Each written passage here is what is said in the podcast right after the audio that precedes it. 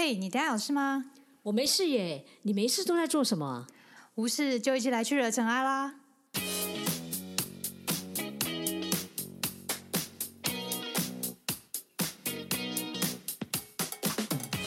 我是 Doren，我是 Sandy，欢迎来到无事惹尘埃。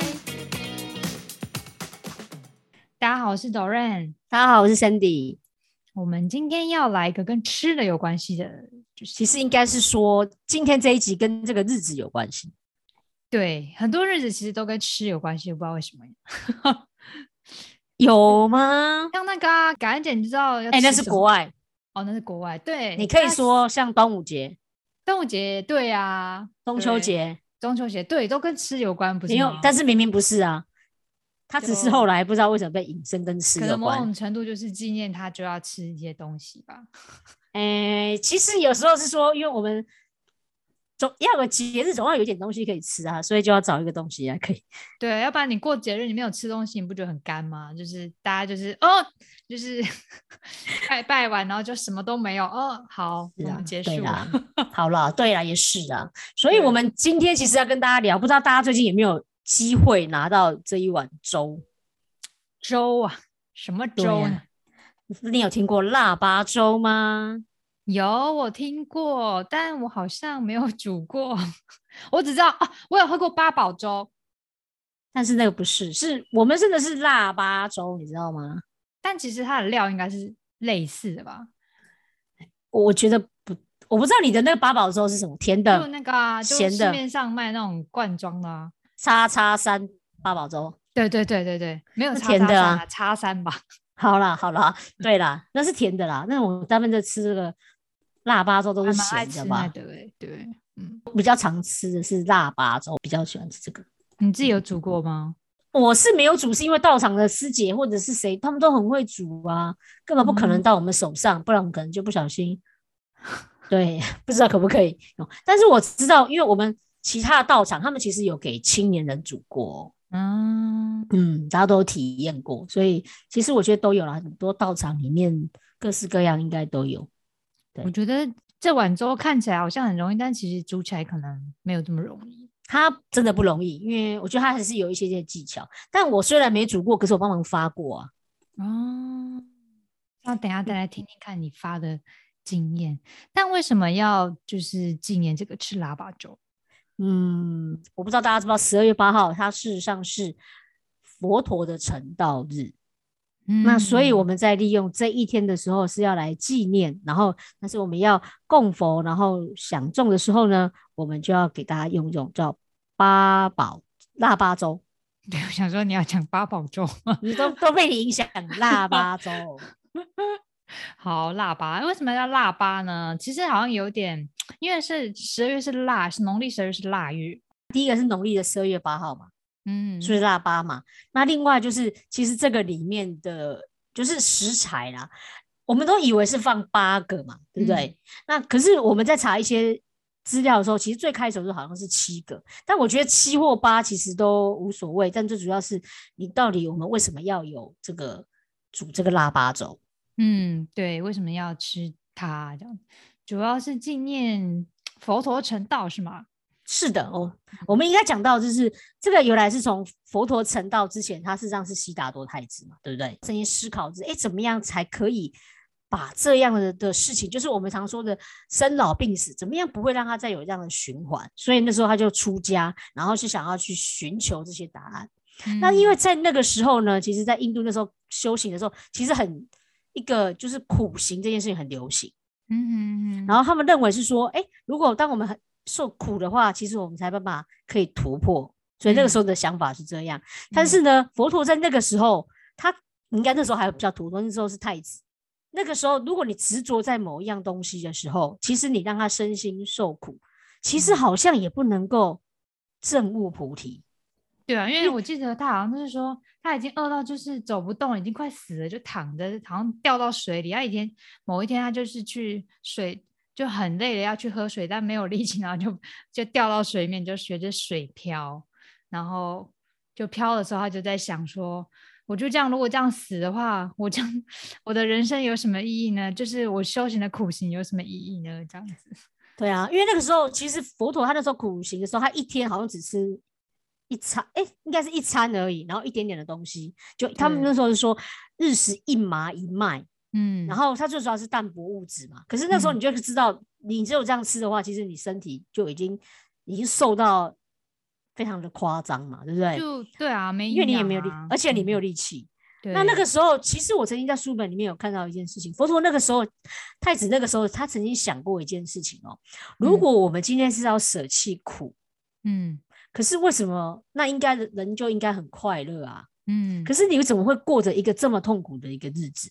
嗯嗯，所以后来他就开始去了解到，哦，其实不是诶、我们是舍弃苦乐两边，然后嗯要过着一个中道的生活，你才可以解脱。嗯所以那时候他就理解到，哦，原来我不是要苦行，其实应该是说有一种叫做中道，也就是有什嗯么就用什么。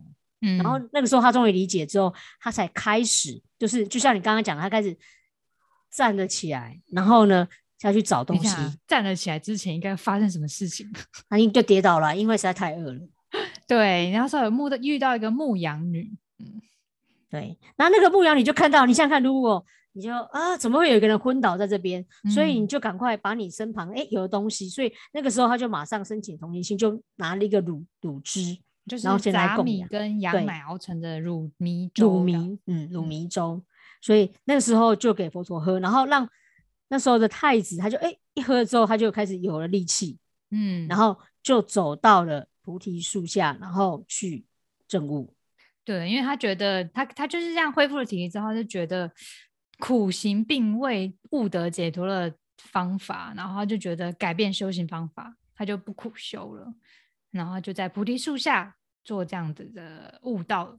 嗯，没错。所以呢，我们为了要纪念这样的日子，所以我们在每一年的农历十二月初八这一天，然后嗯我们都用五谷啊，还有一些诸果那些物品，然后煮粥，然后去供佛，所以我们就是又称之为叫腊八粥。就象征就是他牧羊女就供养他，能够得到这样子继续修行的一个资粮。应该是说从印度那时候传到中国来之后呢，到了宋朝，其实开始就很多的寺院就开嗯始会把腊八粥布施给很多的民徒哦，给很多的那个善男信女，然后所以这个就是开始在民间就开始有这个样的习俗。嗯，了解。所以就是为什么我们要在十二月初八这天佛陀成道日的时候，我们又来吃腊八粥供佛。嗯嗯，对，就是边吃边想它的意义。但真的要吃热的腊八粥，好像好像到场，我好像没有直接吃过。你应该有直接吃过，因为你都发过嘛。对啊，为什么你没有直接吃过？我有点忘记了欸、就、哦我记得煮这个其实也真的很不容易。我有听就是我的妈妈在帮忙的时候，她就说：“哦，这个每一道它有它的工序，你可能因为豆子可能你要泡久一点，它才能软啊，然后怎么样，然后前一天你可能要焖多久啊什么的之类的。对啊，在查这个资料的时候，我觉得其实不只是我们自己煮的时候，其实很费工，因为你每道菜都要切，然后而且很多份。像嗯我们那时候到场的时候，有时候你要供养到几万份哦，所以你就知道有多少人。哦，然后就像我自己曾经有在菜市场发过，嗯嗯，对，然后你就发给人家说，哎，跟他讲说，哎，为什么要发给大家吃这个粥？然后很多人都很有兴趣，然后还有人问说，这是素的吗？我说，对，这是素的，就是类似很多他们都不太知道，然后他们也不晓。可是我觉得用这个方法让大家知道那个就是佛陀的故事啊。那我们也有是说办的一个比较大的一种会场，然后里面旁边就会写放上一些佛陀的故事。他们很多人嗯来的时候，他们就知道哦，为什么要这样吃，所以好像嗯也借由这个，我觉得有点像是感恩的嗯一个、一个意义啦。对啊，我记得你刚才说宋朝开始兴盛嘛，宋朝有一个很有名的诗人叫做陆游，你知道吗？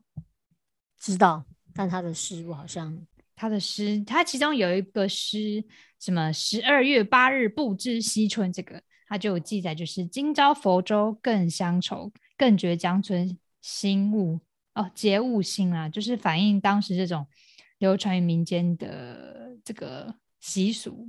嗯对，哎，那个你刚刚不是讲说那个他这个习俗啊，所以在民间的时候，我看还有一个故事还挺有趣的，他是说他有叫做千日打斋饭，一日腊八粥、欸。哦，他就是想说那个，因为就是出家的僧人，他们会把每天化缘的节打斋的东西，他节省，把那个饭菜节省，然后变成干粮。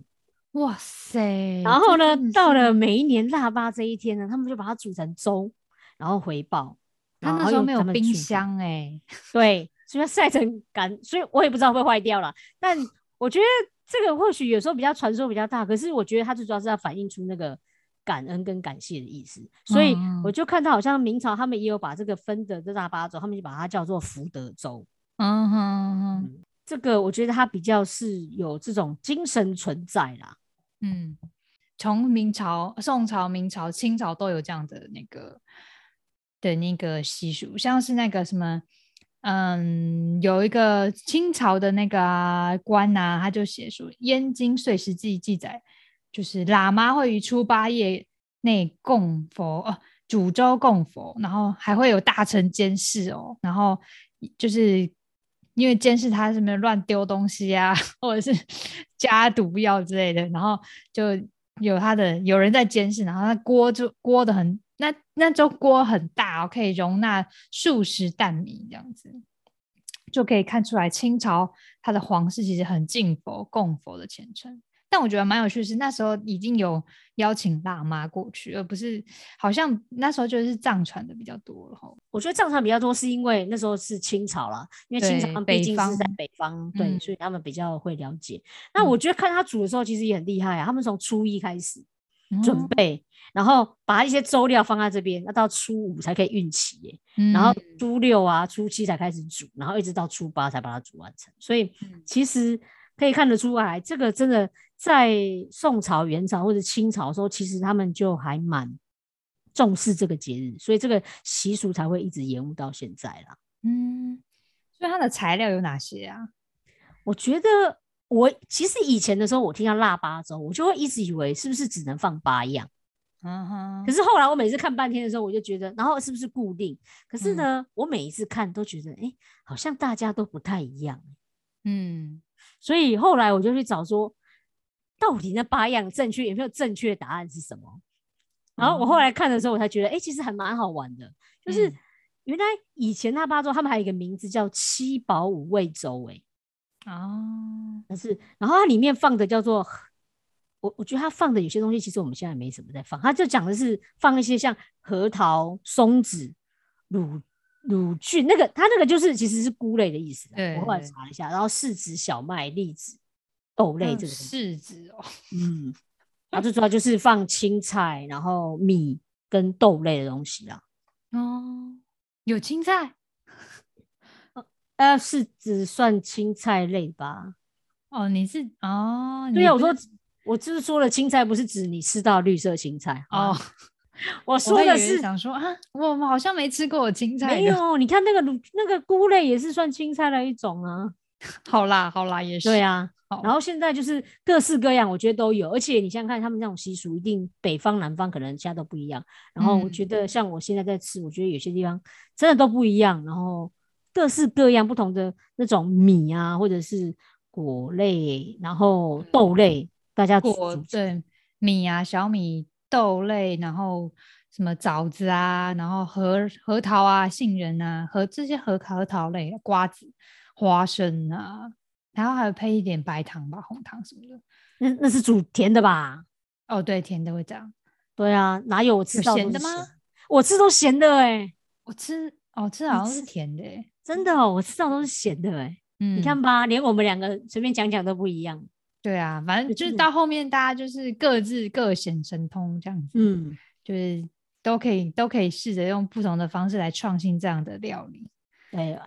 嗯其实我会自己觉得是说，有时候那个料其实根本不是真的那么重要，到底那八个是什么？对啊，就不会说你少吃一味，然后你就是破了戒律，你就 准备要被受罚，不是？并没有，好不好？这样子 太太可怕了。对，太可怕了，这个粥没有人敢随便吃。对啊，但是我觉得它它比较代表的意思比较会是那种一个文化的象征啊，就是嗯。他们会说，因为你这个有点像是感恩，然后还有钦佩修行者的诚心，就像那时候嗯。佛陀他为了他这样付出，然后还有就是对于修道成佛的坚定心愿，我觉得就在这嗯。里面可以看得到。那他嗯。也像我们刚刚讲的，或者福德州这些，就是他有点像是感恩，然后大众大家供养，我觉得那是嗯。互相彼此。我我觉得自嗯。我自己在用的时候，我自己有这种感觉。其实我觉得佛教里面跟粥好像也是蛮有就是因缘的吼，就是我们其实，在念早斋供佛记的时候，也都会有一句，就是叫做“粥有实力，饶一行人，果报无边，就近常乐”。